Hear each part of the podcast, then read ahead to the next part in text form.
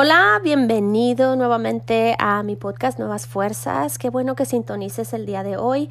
Espero que ahora en este momento te encuentres lleno de bendición, que te encuentres uh, satisfecho en el Señor, que estés creciendo en la palabra de Dios. Eh, estoy orando por ti y cada vez que preparo estos estudios, aunque quizá no te conozca yo cara a cara o, no nos conozcamos en una manera personal, eh, de cualquier manera estoy orando por ti oro que la palabra de Dios transforme tu corazón, transforme tu vida y que puedas recibir todas las bendiciones que el Señor ha obtenido para nosotros en Cristo Jesús. Y uh, bueno, uh, la semana uh, o hace dos semanas estuvimos estudiando eh, este mandamiento que, que Jesús nos dejó de amar a nuestro prójimo como a nosotros mismos. Y bueno, vimos la profundidad de estas palabras, lo que realmente significa pero en estan, al estar meditando en estas, eh, en estas cosas, el Señor puso algo en mi corazón que compartiera con, con, alguna persona que me esté escuchando el día de hoy. Y la razón es porque en las escrituras hemos estado viendo cómo es que Dios uh, nos ha dado mandamientos y cómo es que nosotros demostramos nuestro amor al obedecer estos mandamientos. Y vimos también las cosas que Dios odia y hemos estado hablando en cosas que particularmente tocan a la sociedad en la que nosotros estamos viviendo el día de hoy. Pero el Señor puso en mi corazón algo acerca de las manos derramadoras de sangre inocente y sé que eh, uh, yo me referí en este en, en, el estudio anterior o en estudios anteriores acerca de eh, el aborto, acerca de, de, el auge que tiene ahora y, y, esas cosas. Pero el Señor puso en mi corazón quizá eh, seas tú ahorita que me estás escuchando, quizá en tu juventud, quizá en tu pasado o quizá no hace mucho tiempo, eh, este, tú tuviste un aborto. Y hay muchas circunstancias por las cuales quizás te sentiste forzada a hacerlo, quizá tu pareja no te dio el apoyo necesario o tu esposo te forzó a hacerlo o, o tus, tus amistades alrededor te incitaron a hacerlo. Y hay cierta condenación en tu corazón por esto. Y, y estoy hablando acerca del aborto, pero pueden ser tantas cosas, tantas situaciones por las cuales nosotros pasamos y cosas que en pasado que causan, ahora que empezamos a buscar al Señor, causan una condenación en nuestro corazón, nos causan vergüenza. Pero déjame decirte, el Señor puso en mi corazón realmente que compartiera esto contigo. En Romanos en el capítulo 8 dice que no hay ninguna condenación para los que están en Cristo Jesús. Las cosas viejas han pasado. Si tú has hecho algunas de estas cosas, si tú uh, practicaste un aborto por las circunstancias que hayan sido, déjame decir que el Señor es bueno, es misericordioso, que la sangre de Jesús te ha lavado por completo. En las escrituras dice que nuestro Dios ya no recuerda nuestros pecados pasados, que Él se regocija sobre nosotros con cánticos y Él anhela el tener una relación cercana contigo. Eso ha sido puesto en tu pasado, eso ha quedado atrás y ahora tú puedes empezar una relación fresca con el Señor dejando todo atrás. Y bueno, si esto te compete a ti, déjame decirte, es el Señor que fuertemente puso en mi corazón que compartiera esto contigo antes de empezar con, con el estudio del día de hoy. Espero que sea de bendición. Y pues bueno, eh, el día de hoy vamos a estudiar otro dicho de Jesús que quizás nosotros estamos muy familiarizados con este y es solo una palabra. Esta es sígueme. Y quizá este, cuando uh, eras pequeño viste en las películas alguna película de Jesús donde él pasaba cerca de uno de los que se convirtieron en sus discípulos y él nada más les decía sígueme y ellos ahí dejaban todo y lo seguían. Y obviamente eso es, a eso se refiere el seguir al Señor, pero esta palabra se nos ha hecho tan común que pensamos, como les he dicho en otros estudios, que pensamos que porque ya conocemos esa palabra, eh, automáticamente la estamos haciendo. Pero quiero que abras tu Biblia en el libro de Juan, Evangelio de Juan, el capítulo 12, versículo 26. Dice así, todo el que quiera servirme debe seguirme. Porque mis siervos tienen que estar donde yo estoy. El Padre honrará a todo el que me sirva. Y pues bueno, de hecho esto ahorita me acaba, me acaba de prender el foco, ¿verdad? Hay mucha gente que quiere servir, hacer cosas para el Señor, pero no quiere seguir al Señor y vamos a profundizar en esa palabra. De hecho, la palabra seguir es aquella que Jesús usó cuando llamó a Pedro, a Andrés, a Santiago, a Mateo y a todos sus discípulos, que no solamente eran los doce discípulos que nos imaginamos, eh, él tenía cientos, sino que miles de seguidores. Y como es una palabra familiar, ah, hemos perdido el significado verdadero de esto, el, el, significado profundo. La palabra seguir en el griego, de hecho, son dos palabras juntas que componen esta y quiere decir, ven aquí, ven como una orden, ven, ven ahora mismo, detrás de mí, después de mí. Estas dos palabras juntas en el griego implican una orden, no una sugerencia, como les he dicho con anterioridad. Las palabras de Jesús no son sugerencias. Y nos dice que nos acerquemos a Él y que debemos de seguir sus pasos. Esto me recuerda a, esa, a, ese cuadro que a veces quizá lo tengas en tu casa o que vemos en alguna oficina donde solamente se ven unas huellas solas, ¿verdad? Y que, que no recuerdo muy bien qué es lo que dice, pero cuando pensabas que estaba solo, eh, es que tú estaba yo ahí contigo, exactamente en esos pasos. Y las, son las huellas de Jesús, son esas las que estamos siguiendo. Eso significa el caminar exactamente donde Él ha caminado. Ah, cuando voy a la playa me gusta, no sé, por alguna razón veo huellas y me gusta caminar por encima de esas huellas de alguien que ya caminó por ese, por ese pequeño ah, espacio en la playa. Y eso es lo que pienso cuando Jesús nos dice que lo sigamos. Él quiere que sigamos sus pasos, absolutamente, que sigamos donde Él ha estado, Él quiere que nosotros estemos. Y esta palabra eh, es para el día de hoy, no nada más es para los discípulos en la antigüedad, es para el día de hoy. La tarea más importante que Jesús dejó a la iglesia cuando Él ascendió al cielo es esta. Está en Mateo, en el capítulo 28, versículos 18 al 20, y esto es lo que en muchas denominaciones llaman la gran comisión o la gran tarea. Esta es la tarea que Jesús nos dejó. Ah, cuando Él ascendió a los cielos, Él nos dejó esta tarea a nosotros, la iglesia, para hacer esto en la tierra.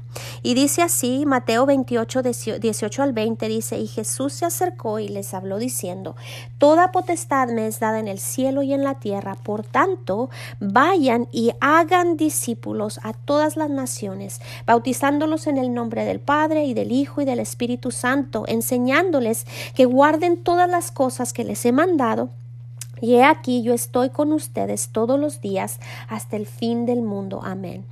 De hecho, esta palabra sígueme significa ser un discípulo, no solamente alguien que dice soy cristiano, no solamente alguien que dice es que yo voy a la iglesia, levanto las manos. Saben que en la actualidad vemos a muchas personas que verdaderamente aceptan a Jesús para ser salvos, para cuando mueran aquí no, no, no irán al infierno, no estarán en la condenación, pero nunca son discipulados, nunca se convierten en discípulos de Jesucristo.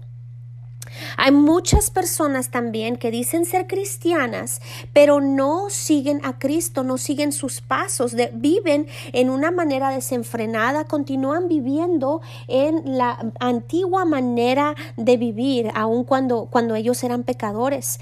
Muchos no conocen la palabra, por lo tanto no la pueden obedecer. Y esto es algo que nosotros vemos el día de hoy en nuestra sociedad. Creo que hay muchos cristianos que son cristianos casuales o que son cristianos por conveniencia. Les gustará la iglesia, van a ver a las muchachas bonitas o no, lo hacen como un club social, eh, levantan las manos y dan ofrendas, pero eso no los hace discípulos de Jesucristo, eso no los hace seguidores de Jesucristo. Y estaba estudiando las escrituras acerca de seguir a Cristo, encontré uh, tres cosas muy importantes que me llamaron la atención. Seguramente hay muchas más. Si te pones a estudiar la palabra vas a encontrar muchas más. Pero acerca de seguir los pasos de Jesús, déjame decirte, primero, el seguir a Jesús tiene un precio. Te va a costar algo. Implica sacrificio. En Mateo, en el capítulo 16, en el versículo 24, y esto también lo vemos en Marcos, en el capítulo 8, versículo 34, lo vemos también en Lucas, en el capítulo 9, versículo 23. Bueno, esto Jesús lo repitió, está repetido en tres de los evangelios, implica que esto es de suma importancia. Esto es algo que Jesús dijo, toma tu cruz y sígueme. Implica sacrificio, esto implica un costo para los seguidores de Jesús. Pero muchas personas interpretan esta frase de toma tu cruz como una carga que debes llevar en tu vida. O quizá una relación que es demasiado tensa, un trabajo que, que te trae mucho estrés, una enfermedad física. Y quizá con cierto orgullo puedes decir, ah, bueno, es que, eh, es que esta es la cruz que el Señor me dio. Eh, eh, mi marido es mi cruz. El soportar a, un esposo borracho, a un esposo, a un esposo flojo, o el soportar a una mujer tendenciosa, o el soportar un dolor incontenible todos los días, esa es mi cruz. Pero realmente esto no es lo que Jesús estaba diciendo cuando él dijo, toma, toma tu cruz y sígueme. Cuando Jesús llevó su cruz hasta el Gólgota para ser crucificado, nadie estaba pensando en la cruz como un símbolo de una carga que debería de llevar, de, de, de como de este, de un símbolo de estos problemas. No, para una persona en este tiempo, cuando Jesús les estaba diciendo, toma tu cruz, significaba una cosa y una cosa solamente. Significaba muerte. Una muerte que te iba, eh, no, bueno, e, era muerte, pero una muerte en una forma dolorosa, en una forma en la que eras excluido totalmente de la sociedad. De hecho, nosotros nos, ponemos crucifijos aquí en el, eh, en el, cuello, ¿verdad? Como una marca de que somos cristianos, pero eh, en, el tiempo de Jesucristo la, la, crucifixión era algo vergonzoso, la crucifixión era algo que ah, la gente temía porque eran excluidos de sus familias, eran excluidos de la sociedad y morían en una manera vergonzosa y humillante. Y cuando Jesús les decía a una persona, toma tu cruz y sígueme, lo que él estaba diciendo es que nosotros debemos de morir. Obviamente en las escrituras nosotros sabemos que en Cristo Jesús somos una nueva creación, que el viejo hombre ha muerto. Eso es lo que dice en Primera de Corintios 5, 17. Las cosas viejas han pasado, todas aquellas cosas, todas han sido hechas nuevas. Algo nuevo ha comenzado.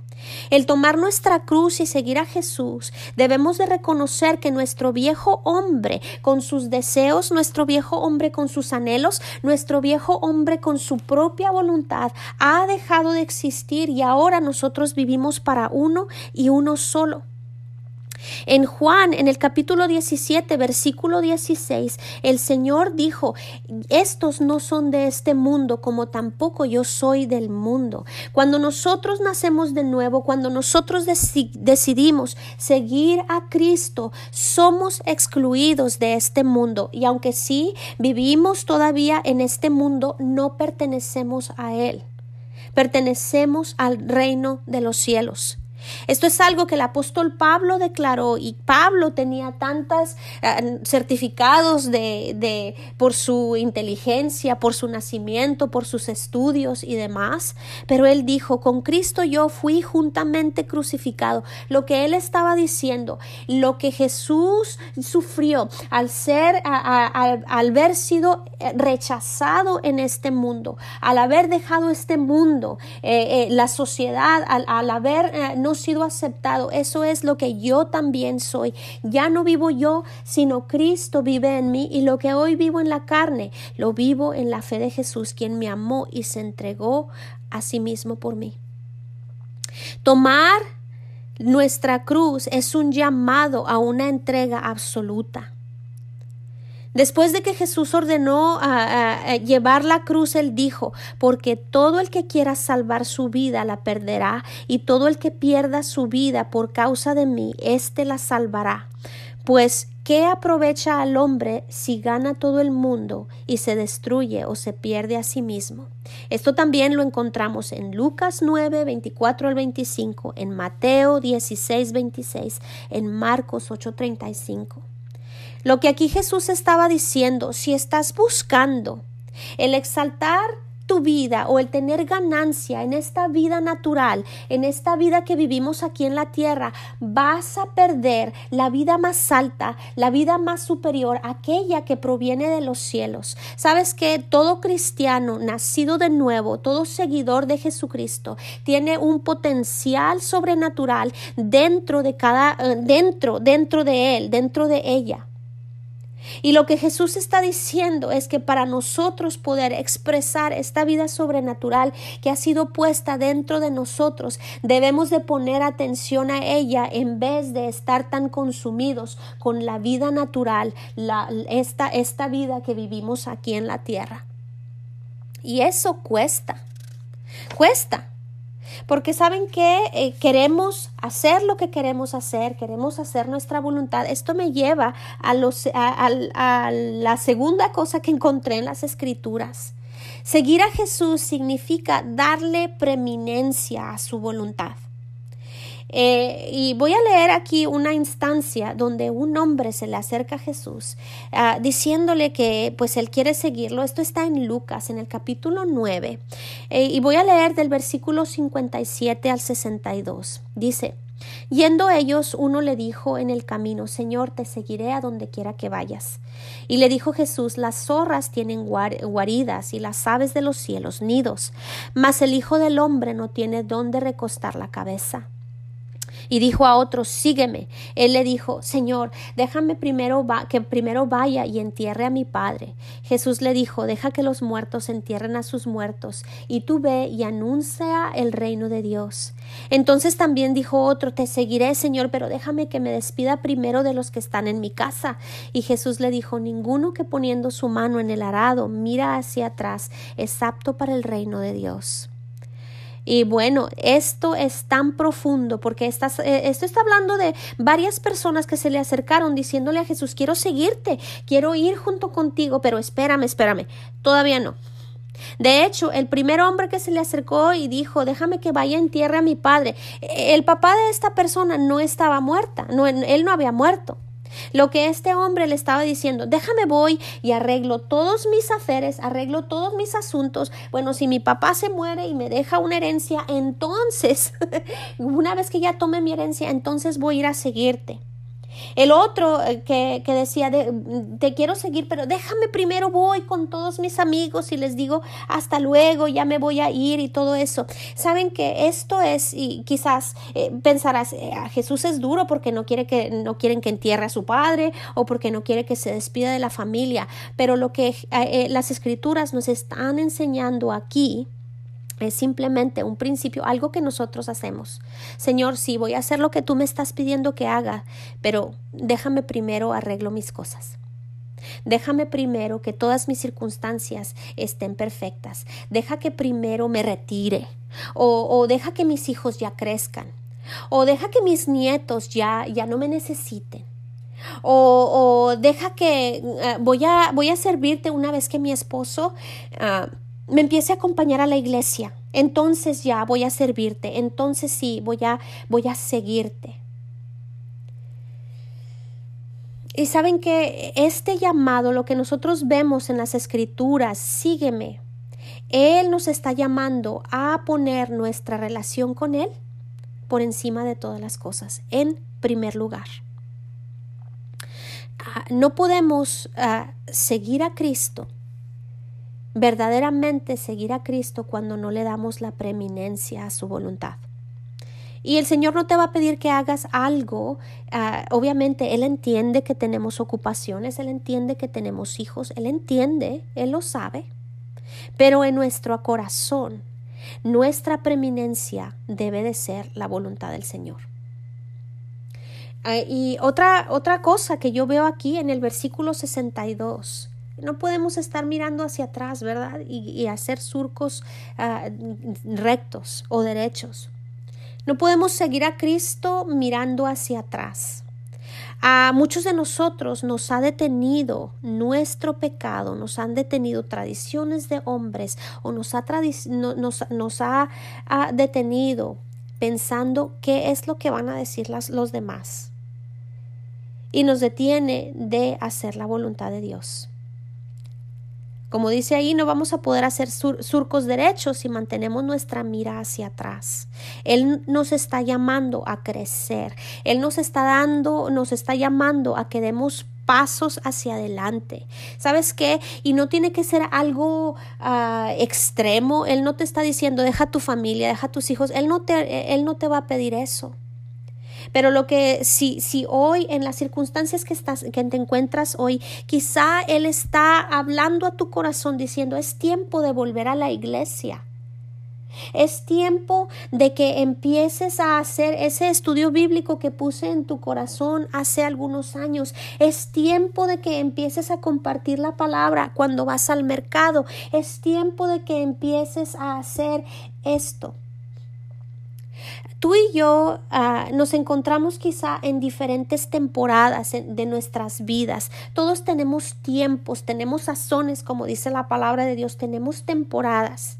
El Señor sabe y conoce en la temporada en la que tú te encuentras, en la que yo me encuentro, y Él entiende que tenemos que responsabilidades, pero una cosa es importante, que Él nos está llamando a servirle y hay cosas que tú y yo sabemos que podemos hacer y que en muchas ocasiones estamos poniendo de lado porque queremos que todo se encuentre en las eh, que todas las circunstancias estén acomodadas o simplemente porque estamos haciendo excusas o porque tenemos algo más por encima de nuestro compromiso con el Señor.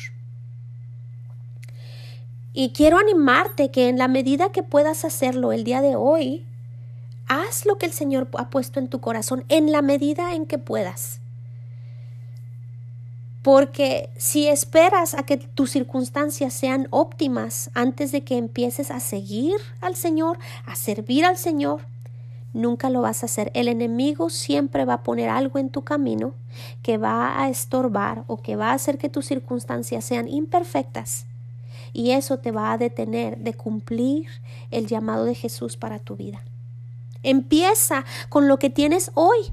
Esto me recuerda a este niño que estaba en esa multitud, ¿no? Y que él tenía solamente dos panes y cinco peces. Él entregó y puso en las manos de Jesús lo que él tenía en ese momento y el Señor fue capaz de multiplicarlo y de ser de bendición para miles de personas. No, eh, no pienses que las cosas pequeñas que puedas hacer hoy no tendrán un impacto eterno o no van a impactar a otras personas. Tú no sabes el impacto eterno que puedes tener el día de hoy si solamente obedeces la voz de su espíritu y compartes una palabra, no sé, con el carnicero o con aquella persona que tuviste interacción en el trabajo las cosas pequeñas. sembrar una semilla traerá una cosecha y esto es lo que implica el seguir al Señor. El dejar de lado nuestra voluntad, nuestras prioridades y realmente darle prioridad a las cosas que son importantes para el Señor. Y ah, en esta tercera ah, parte que, que veo en las escrituras, el seguir a Jesús viene con recompensas. O sea, el Señor es tan bueno. Él es bueno y Él no solamente nos está exigiendo, nos está diciendo, ven y sígueme y, y haz esto. Él siempre trae recompensas y bendición a los que le obedecen. En Mateo, en el capítulo 4, el versículo 19, ahí veo que el Señor dice, sígueme y yo te haré pescadores, eh, pescadora, pescador de hombres. Y quizá esto digas, ay, pescador de hombres, yo no quiero andar pescando hombres, pero déjame decirte, qué privilegio tan grande es traer de vuelta a un pecador. La palabra de Dios nos llama ministros de reconciliación. El Señor nos ha llamado a buscar a aquellos perdidos para que se reconcilien con Él. Dicen las escrituras que cuando un pecador se arrepiente, ángeles se regocijan en los cielos. Hay una fiesta gloriosa en los cielos por cada persona que vuelve a nuestro Padre Celestial. Y eso, qué recompensa tan grande el saber. Sabes que un día un día vas, a, vas eh, a, ver a Jesús cara a cara y vas a estar en ese lugar donde personas que quizás hasta ya se te haya olvidado que tú diste una palabra de aliento o quizá que tú compartiste el Evangelio hace años y esa persona va a estar ahí en los cielos. Déjame decirte, esa persona te encontrará y te dirá, sabes que lo que tú me dijiste es lo que cambió mi vida. No tomes, no pienses que lo poco que puedas hacer el día de hoy no tiene un impacto eterno. Y veo en las escrituras, habla acerca de una corona, de una corona que recibiremos. Y en esa corona serán puestas piedras preciosas por cada persona a, que, a la que tú le compartes el Evangelio. Y sabes que esta corona no es para que tú digas, ay, mi corona es más grande que la de Raquel, mira qué preciosa es mi corona, mira todas las obras que hice cuando yo estaba en la tierra. Esa corona, dicen las escrituras en el libro de Apocalipsis, que la pondremos a los pies de Jesús. Ah, yo como quiero esta corona, que esta corona sea una corona preciosa que traiga honra a mi Señor, a mi Redentor, al quien entregó todo por mí en Juan, en el capítulo 8, versículos 31 y 32, este es otro beneficio, esta es otra recompensa de seguir a Jesús. Él dijo, dijo entonces Jesús a los judíos que habían creído en él, si ustedes permanecen en mi palabra, serán verdaderamente mis discípulos y conocerán la verdad y la verdad les hará libre. ¿Saben qué? Esto, libertad no se compara con nada. Yo sé lo que es estar atado, yo sé lo que es estar en prisiones, yo sé lo que es no ser libre adentro del corazón. Podemos estar libres por fuera, pero por dentro tenemos tantas ataduras, por dentro estamos aprisionados por el temor, estamos aprisionados por las mentiras del enemigo, aprisionados con, con ah, quizás ah, malas influencias, aprisionados con adicciones. Y saben que es mucho mejor ser libres que estar en prisión. He experimentado el ser aprisionada y he experimentado ser libre y libre es mucho mejor. Y esta es una de las recompensas de ser discípulo de Jesucristo, de ser seguidores de Jesucristo. Dice que conoceremos la verdad y la verdad nos dará libertad, nos hace libres. Perdón. Otra recompensa que, que, veo en las escrituras está en ahí mismo en Juan en el capítulo 8 en el versículo 12. Jesús les habló diciendo, Yo soy la luz del mundo, el que me sigue no andará en tinieblas, sino que tendrá la luz de la vida. Y saben que esto es tan importante, es algo que he estado meditando últimamente. En la actualidad, en los tiempos en los que estamos viviendo, estamos en, ah, en medio de tanta oscuridad. Y la oscuridad se engruesa y se engruesa. Y podemos ah, ver que estamos viviendo en medio de uh, engaño, de, de, de, confusión. Y aún en medio de todo eso, el Señor nos promete que si nosotros le seguimos, no andaremos en tinieblas. Podemos tener discernimiento en medio de un mundo donde hay oscuridad, en medio de un mundo donde hay engaño, podemos tener eh, eh, luz, podemos tener entendimiento, podemos tener discernimiento y podemos caminar en la luz de su palabra sin tropezar. Qué recompensa tan grande y qué beneficio tan grande. Y ahora en los tiempos que vivimos esto es tan necesario. Y pues bueno, eso es lo que eh, eh, nuestro Señor Jesucristo nos dice al usar esta palabra sígueme. quiero recordarte que es fácil seguir a Cristo cuando todo está bien. Pero ¿estás dispuesto a seguirlo cuando esto signifique perder a ciertos amigos? O cuando esto signifique quizá que tu familia te, te diga ya no eres parte de la familia. ¿Estás dispuesto a seguir a Jesús? Aun cuando esto significa que vas a perder tu reputación o que puedes perder tu trabajo. Y quizá en un futuro no muy lejano que puedas perder tu vida. Eh, de hecho, en algunos lugares del mundo estas consecuencias ya son una realidad. Aún sin embargo, los beneficios eternos de seguir a Jesucristo, la libertad gloriosa que es en Él, la luz que es al seguirle y el poder traer incremento al reino de los cielos no se compara con ninguna otra cosa que nosotros podamos experimentar aquí en la tierra. Amén. Y pues bueno, este es el estudio de esta semana. Espero que te sea de bendición. Y como siempre les digo, seamos hacedores de la palabra, no solamente oidores. Espero que en este día tú pongas en práctica esta palabra porque es la palabra que nosotros hacemos la que va a traer beneficio a nuestras vidas y beneficio a aquellos que están a nuestro alrededor. Que el Señor te bendiga y hasta la próxima. Bye bye.